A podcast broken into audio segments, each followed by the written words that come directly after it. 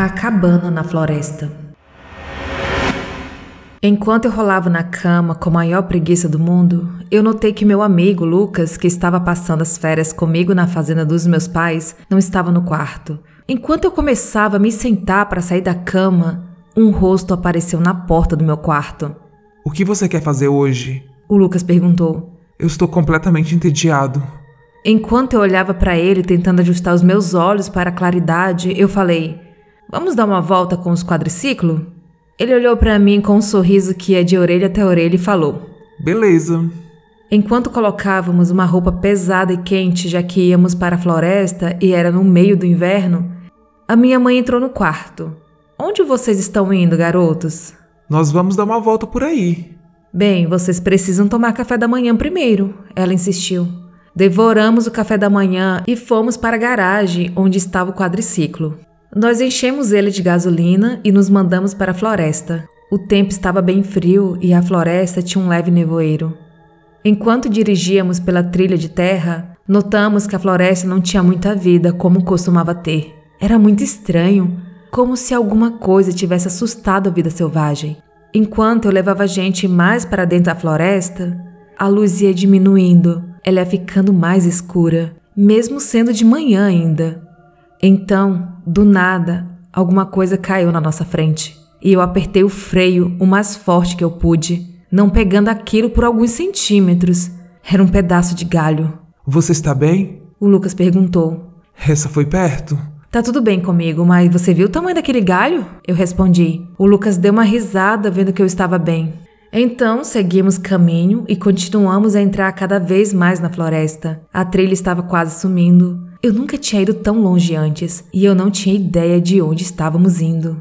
Então vimos uma cabana velha de dois andares que parecia estar lá há décadas. Tinha uma varanda na frente que tinha desabado e a porta estava fechada com tábuas de madeira. Vamos lá, Fábio. Vamos dar uma olhada nela? Sei lá, cara, isso nem parece uma cabana de verdade. Parece mais um cupinzeiro. Que é isso, cara? Vamos lá, a cabana é boa, vamos dar uma olhada? Meio que a contragosto eu concordei e fomos na direção dela. Entramos pela janela e assim que eu pisei no chão, fiquei surpreso com a firmeza. Apesar de parecer ter mais de 100 anos e dar um estalo ou outro, a cabana era bem forte e sólida. A parte de baixo tinha duas partes. Uma parecia ser a cozinha-sala e tinha as paredes cobertas de jornal velho. A lareira tinha desabado já fazia muito tempo e os tijolos estavam cheios de limo. Fomos para o outro cômodo e tinha uma escada em espiral nele, com a base cortada fora. Só tinha sobrado a parte de cima.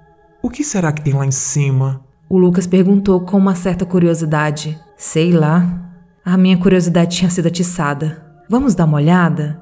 Eu servi de apoio para o Lucas alcançar o que tinha sobrado da escada. E assim que ele subiu, ele me puxou para que eu pudesse dar uma olhada lá em cima também. O andar de cima era todo um quarto só, o ar era muito pesado e era difícil respirar.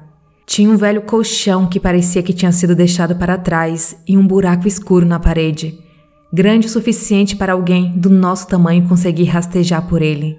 De repente, ouvimos o barulho de alguém andando no andar de baixo. O que foi isso?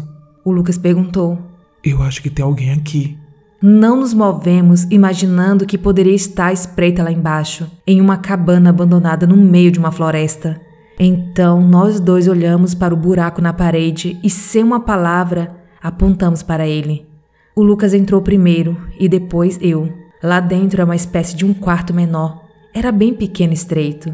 Estava difícil de respirar lá dentro. O ar estava úmido e estava bem abafado, o que não ajudava nada com o terror que já estávamos enfrentando. Enquanto estávamos lá sentados, começamos a ouvir sons inexplicáveis. Primeiro, ouvimos sussurros de várias pessoas no andar de baixo. Com o tempo, a voz foi ficando cada vez mais alta e mais aguda. O Lucas e eu começamos a entrar em pânico, imaginando se sairíamos da cabana com vida. Então começamos a ouvir os passos de novo. Só que dessa vez eles estavam mais pesados e pareciam vir do quarto grande do andar de baixo. A casa inteira começou a tremer, como se estivesse em um terremoto. Começamos a gritar com terror da possibilidade de alguma coisa entrar onde estávamos e nos pegar. Mas então a casa foi parando de tremer até ficar totalmente imóvel de novo. O silêncio voltou. A única coisa que ouvíamos eram os estalos que a casa soltava uma vez ou outra. Eu acho que foi embora. Eu falei: Vamos sumir daqui? Eu rastejei para fora do buraco primeiro. Eu me levantei e comecei a tirar a poeira da minha roupa. Ai meu Deus, vamos sair daqui? O Lucas gritou. Ele voou para baixo do buraco. O que foi? Tem alguma coisa lá dentro, eu vi. O Lucas respondeu. O meu corpo inteiro tremeu e eu senti todos os pelos se arrepiarem, enquanto o terror tomava conta de mim mais uma vez.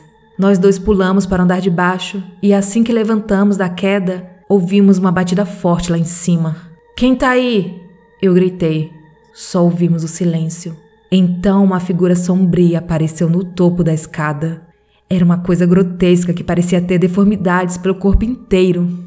Depois de uns dois segundos, o Lucas e eu corremos para a janela e saímos o mais rápido possível da cabana. Nós montamos no quadriciclo e disparamos.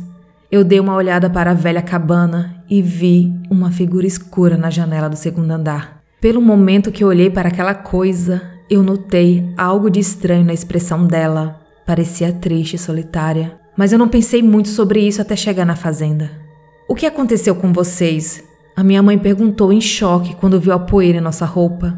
Nós então falamos da velha cabana que tínhamos entrado para ver o que tinha lá dentro mas decidimos não contar nada do que poderia ser considerado atividade paranormal, porque talvez ela pudesse não entender. Até hoje o Lucas e eu falamos sobre o que aconteceu naquela manhã de sábado. Ele me falou que quando estava sozinho no buraco, ele sentiu que parecia ser uma mão humana pegar na perna dele. Eu cheguei à conclusão de que existe coisas deixadas nessa terra para descobrirmos e entendermos, e o mais importante, agora eu acredito que o paranormal existe para o bem ou para o mal. Eu ainda estou desconcertado com o que aconteceu comigo e com Lucas naquele dia. Esse é um relato do site Casa Fantasma enviado pelo Fábio de São Paulo.